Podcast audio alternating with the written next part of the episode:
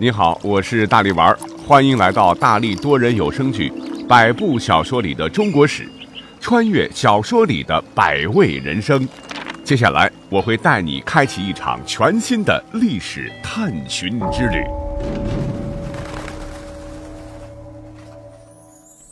山海经》里记载了很多的八卦新闻，如皇帝与女魃、大禹与涂山氏、鲧偷稀土。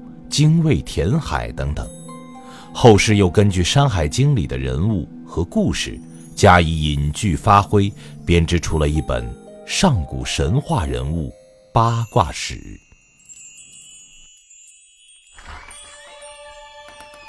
你还来？玉皇已经下旨，严禁元帅再踏月宫，违者打下凡尘，化身为猪。你这是何必呢？呃呃，我也不知道为啥，呃，就是管不住自己的腿。以前我来找你，呃，只是想知道，呃，当初他们到底是怎么开始的。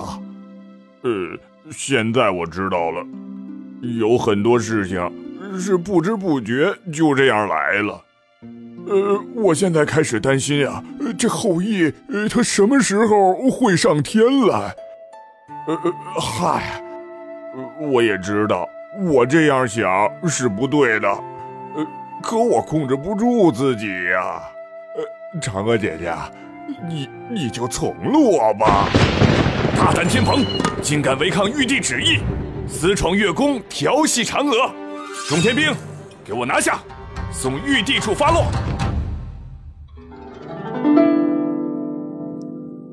听众朋友，大家好，今天我们将为您解读《山海经》的最后一期，聊一聊《山海经》里的八卦新闻。说起八卦啊，大家伙儿别觉得大力丸今天要在这里瞎掰哈，注意啊，不是我们后人八卦，我们只是历史的搬运工，我只是把当时古人们对一些故事的另类看法收集起来，然后再绘声绘色的讲给你听，给大家提供一个不同寻常的思考角度。另外呢，历史也需要大胆假设嘛。如果我们不能调动起自个儿的丰富想象力，我们可能会错过很多历史丰富多彩的面相。好，下面就让我们正式走进今天的节目。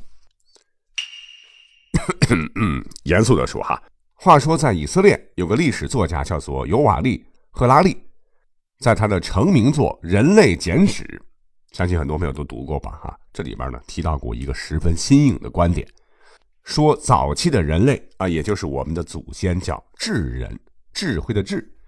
之所以智人能够在与人类相似的人科动物，什么黑猩猩、大猩猩什么的哈当中脱颖而出，成为这个地球的主宰，最重要的原因，他的观点哈，不是我们的老祖先跳得多高，是跑得多快，而是因为他们早早的在距今七万到三万年前的某次偶然的基因突变下。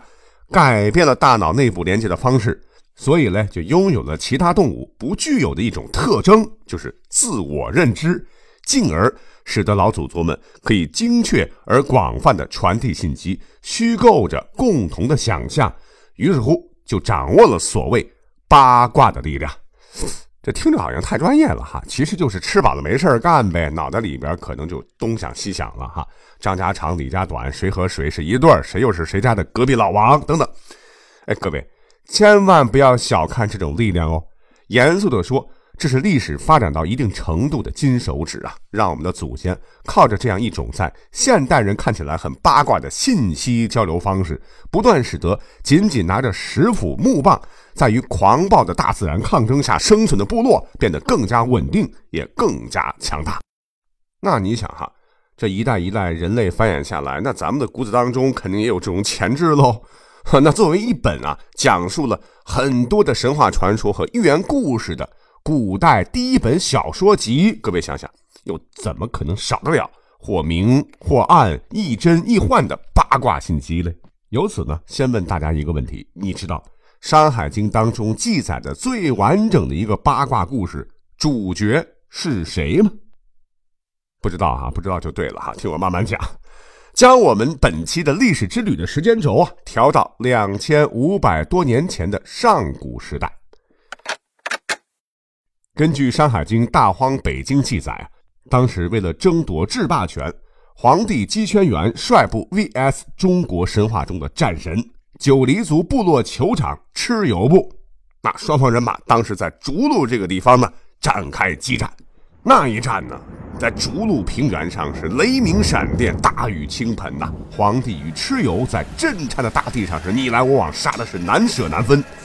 轩辕神剑与云铁琥珀撞击的厉声，一次次的划破着天际。而上空呢，是双方请来的元首，站在蚩尤方的风伯和雨师在云端是狂魔乱舞啊，下面的风雨呢，都是他们召唤而来。很明显，这样的作战场景是来自南方的蚩尤最喜欢的。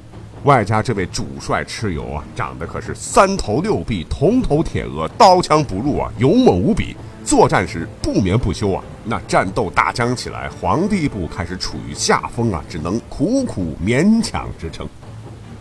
虽然说皇帝一方啊有应龙这样的强大外援呢，在上空呢也张开血盆大口吞吸着狂风暴雨，但很明显一龙难敌二神呐，并不能给予皇帝足够的支援。那在危急时刻，眼看着皇帝这一方就要落败了，这时的空中啊。却突然传来了霸气而尖锐、犹如鬼魅的声音：“谁敢欺负我的轩辕哥哥？”哈！哇，这位空中传来的声音听得我浑身都起鸡皮疙瘩了哈！原来这位危急时刻出手相救的神女，她不是别人，正是一青衣的天女女拔。本来呢，风伯和雨是人家好好的哈，在空中是呼风唤雨，正起劲儿。没想到听到了如此鬼魅的声音呐，被女拔的呼啸声是刺痛耳膜，顿时感到恶心想吐，法力是全无啊！就是在这般给力的支持下，这时的逐鹿原上是雨过天晴啊，上空的一轮艳阳啊，晃得孔武有力的蚩尤一时睁不开眼。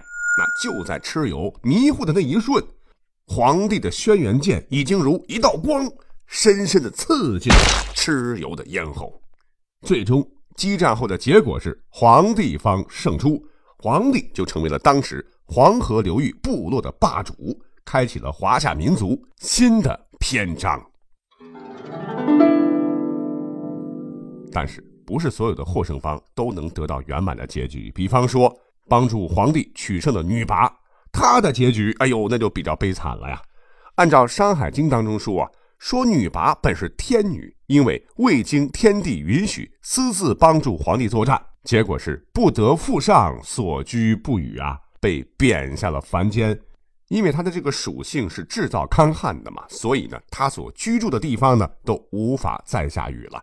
那没有雨的话，庄稼怎么生长呢？对于人类来说呢，她不是个好神哈。讲到这儿，问题来了，女拔她明明知道。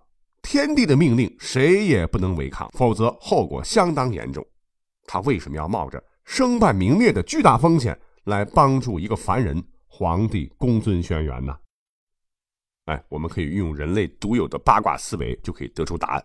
因为爱情嘛，那到底是跟皇帝，还是皇帝手下那员猛将应龙？大家可以脑补一下哈。这是第一个。而《山海经》里边第二个比较有意思的八卦绯闻，其中的主角呢，就是我们都很熟悉的大禹。在《山海经·海内经》当中，就记载了这位家喻户晓的英雄治水定九州的故事。围绕大禹治水的这个故事嘞，后来的《淮南子》《天问》《孟子》等一大堆先秦古籍就联合编制了一堆八卦。综合来说呢，就说当年的大禹啊，快三十岁了，还没找到媳妇儿啊。现在人听起来觉得没什么哈，三十岁没结婚很正常。可是，在那个时候不行，三十岁还没有找媳妇儿，那就是晚婚中的晚婚。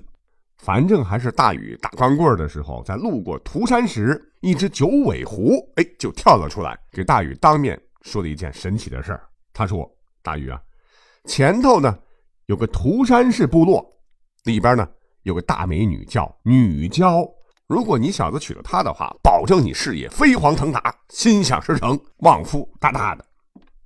啊，注意啊，在上古的时候呢，九尾狐可不是后来那种祸国殃民的形象啊。一说起来就是狐狸精，狐狸精啊，恨得人拳头都硬了。当时他可是祥瑞的象征啊。如果有人运气好碰到他，那可比中五百万彩票更给力呀。话说呢，大禹当时听完以后很开心呐。后头到了涂山市，果然是见到了女娇。女娇长得真好看呐，是仪容秀美，生性娴雅，是当地有名的大美女。两个人呢是一见钟情，很快就结为了夫妻。光棍大禹终于告别了单身狗的日子。而且后头的事情发展呢，也正如九尾狐所言，在涂山市女娇的帮助下，大禹的跨世纪治水工程进展的也是越来越顺利。但是因为大禹治水实在太忙了，后来竟然八年的时间里是三过家门而不入啊，让涂山氏空守了八年的空房。那这个故事讲到这儿呢，原本是我们大家伙都比较熟悉的情节了。可是别忘了，今天我们节目的主题呀，有一个问题悬在我们脑海当中：大禹当年他三过家门而不入，真的是因为他太忙了吗？答案是未必，因为这时候又有了新的八卦。在这里要多说一嘴哈，记得多年以前，有一位著名的历史老师，也是百家讲坛的名嘴，我的偶像季连海老师啊，曾经在一档电视节目中称说，大禹三过家门而不入，是因为有。婚外情，当时这一重磅炸弹了，引来了很多观众的不满。其实我们都知道，大禹治水本身就是一个上古神话哈。历史上这个故事的版本有很多了，其中还有一个版本说，大禹当年为了治水呀，去巫山曾向巫山神女瑶姬借用巫山的两样宝物，一个叫做开山斧，一个叫做黄陵宝卷。瑶姬又是哪位神仙呢？据记载啊，她乃是炎帝的女儿，未嫁而死，幻化成孤瑶之山的瑶草，慢慢的又变成了后来的巫山神女瑶姬。那这个内容前头好像讲过哈，因为大禹是亲自来寻求帮助嘛，瑶姬非常感动啊，说为了全人类啊，干脆呢我就把这两件宝物啊都赠给你吧。于是乎后面呢也就顺理成章的发生了美女英雄间的那些事儿。于是乎啊，因为大禹长期不回家，涂山氏女娇实在是太思念自己的丈夫了，就写下了中国历史上被称为男音之史、有史可期的中国第一首情诗，叫《后人七一》。要知道，当时就相当于流行歌曲的歌词了哈，只是因为谱子已经失传了，只有文字呢被记载到了《吕氏春秋·殷出篇》当中。话说大禹走后呢？女娇在家是天天盼望夫君赶快回来，可是盼呀盼，盼不到，只得跑到涂山山南的山坡上去等候。啊，一天天过去了哈，女娇是望穿了秋水，雨还是没有回来。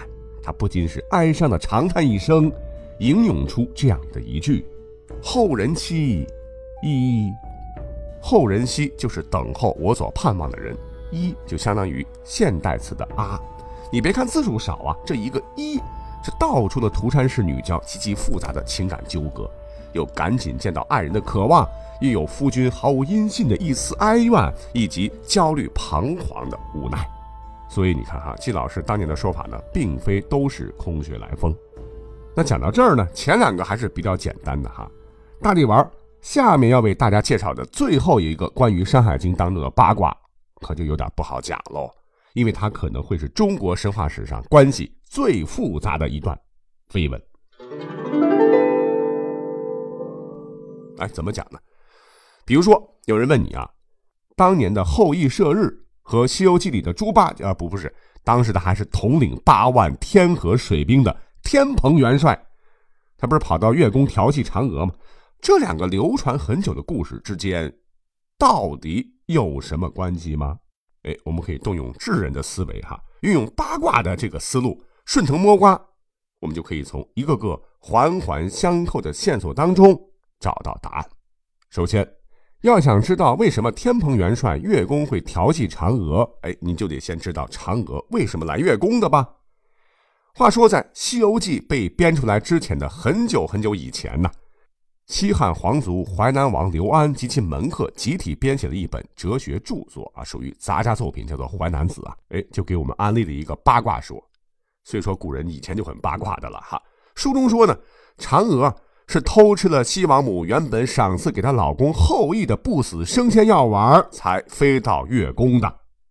那嫦娥和后羿是夫妻关系啊，她为什么会偷吃她老公的不死升仙药丸呢？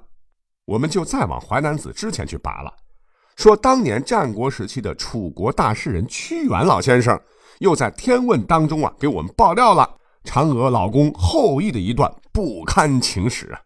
帝将一役，革聂下民，胡射夫河伯而妻比洛嫔。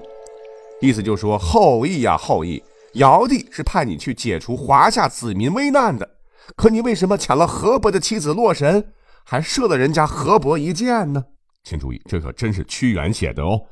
我们马上要提起精神，在这里划重点了哈。这里边的洛神呢，大家伙都知道哈，也叫宓妃。传说是上古五帝之一伏羲氏的小女儿，被视为神史上的第一美女。那到底有多美嘞？反正你想她多美，她就有多美哈。反正啊，据说几千年后的曹操，他不是有一位浪漫诗人的儿子叫曹植吗？偶然间呢是见过一次他的真容啊，就被迷的是神魂颠倒啊，写了首诗叫做《洛神赋》，留下千古美名。那我们再回到屈大诗人的那首《天问》当中啊。也就是说，按照他的这个说法，这福妃原本就是河伯的媳妇儿，而河伯又是哪位呢？哎，就是掌握江河的水神。我们可以再对比一下哈，大家记得在《西游记》里边的天蓬元帅是干什么的呢？是掌管天上十八万水军的元帅。而根据上古神话，后羿抢河伯老婆的时候呢，当时天上人间还没有分得那么清楚，甭管是之前讲的皇帝和蚩尤。还是颛顼和共工，当年是乒乒乓乓打个你死我活的时候，你看看，总是有各路神仙是从天而降，拔刀相助，各自站队，扮演着正反派的角色。那个时代是人神混杂，神仙们往往是天上的事儿也管，地上的事儿他也管，而这位河伯呢，也不例外。我们从后头庄子和屈原等人的作品当中就可以发现，哈。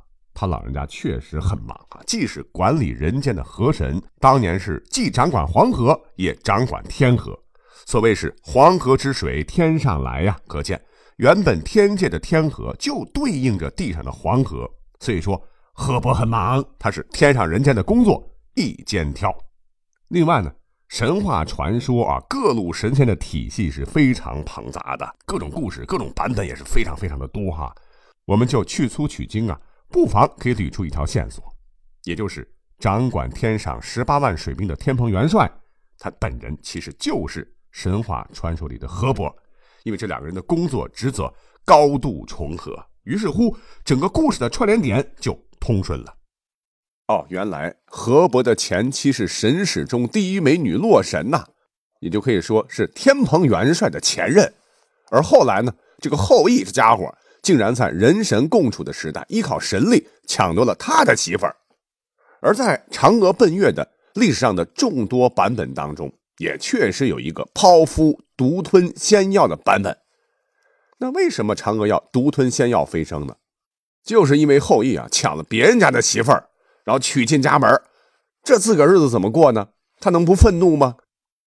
可是天有天规啊，为了维护仙界的清心寡欲，天帝。也是三令五申的告诫众仙，来到我这里就要好好修行啊，不准再有人间般的儿女情长啊。可谁知啊，这个天蓬元帅啊，就非得要触这个高压线，可能是本人的泄愤吧，或者是出于二人的同病相怜，或者就是单纯的对美女动了凡心。哎，这才有了天蓬元帅酒后失态，月宫戏嫦娥这出，被天帝一怒之下贬下凡间呢。不成想投错胎成了猪刚鬣，从而引发了不少后来，比如高老庄寄收猪八戒、撞天婚、四圣试禅心的一系列精彩故事。你看，神话故事在一环又一环的八卦中，哎，不就找到了前因后果了吗？好，听众朋友，我们用了五期节目的时间，为大家介绍了隐藏在中国小说史上祖母级文本《山海经》里面的故事。啊，不知道听众有没有觉得意犹未尽呢？从下期节目开始，我们将为大家介绍中国另一本非常有名的神魔小说《封神演义》。这本家喻户晓的神魔小说，以姜子牙辅佐周文王、周武王灭商兴周的历史为背景，天马行空，群魔乱舞啊，让劫产两道神仙纷纷加入到这场乱战中来。书中呢又包含了大量民间传说与神话，为后世留下了姜子牙、哪吒、杨戬、雷震子、比干、妲己等生动鲜明的人物形象。我们又能从这样一部小说中看到什么样的历史真相呢？申道长，你要我妲己一个千年狐仙去迷惑纣王，就算是女娲娘娘派遣的任务，那也不太好吧？姜子牙呀，姜子牙，你白忙活一场，最后还不是白替他们做嫁衣？我申公豹虽然输了，但我依然还是神仙一名。你呢？哼，这世界哪有什么神啊怪啊的，都是愚民的自欺欺人。我无以从来不信。孩儿们，拿我的弓箭来，我要把上天射个狗血淋头。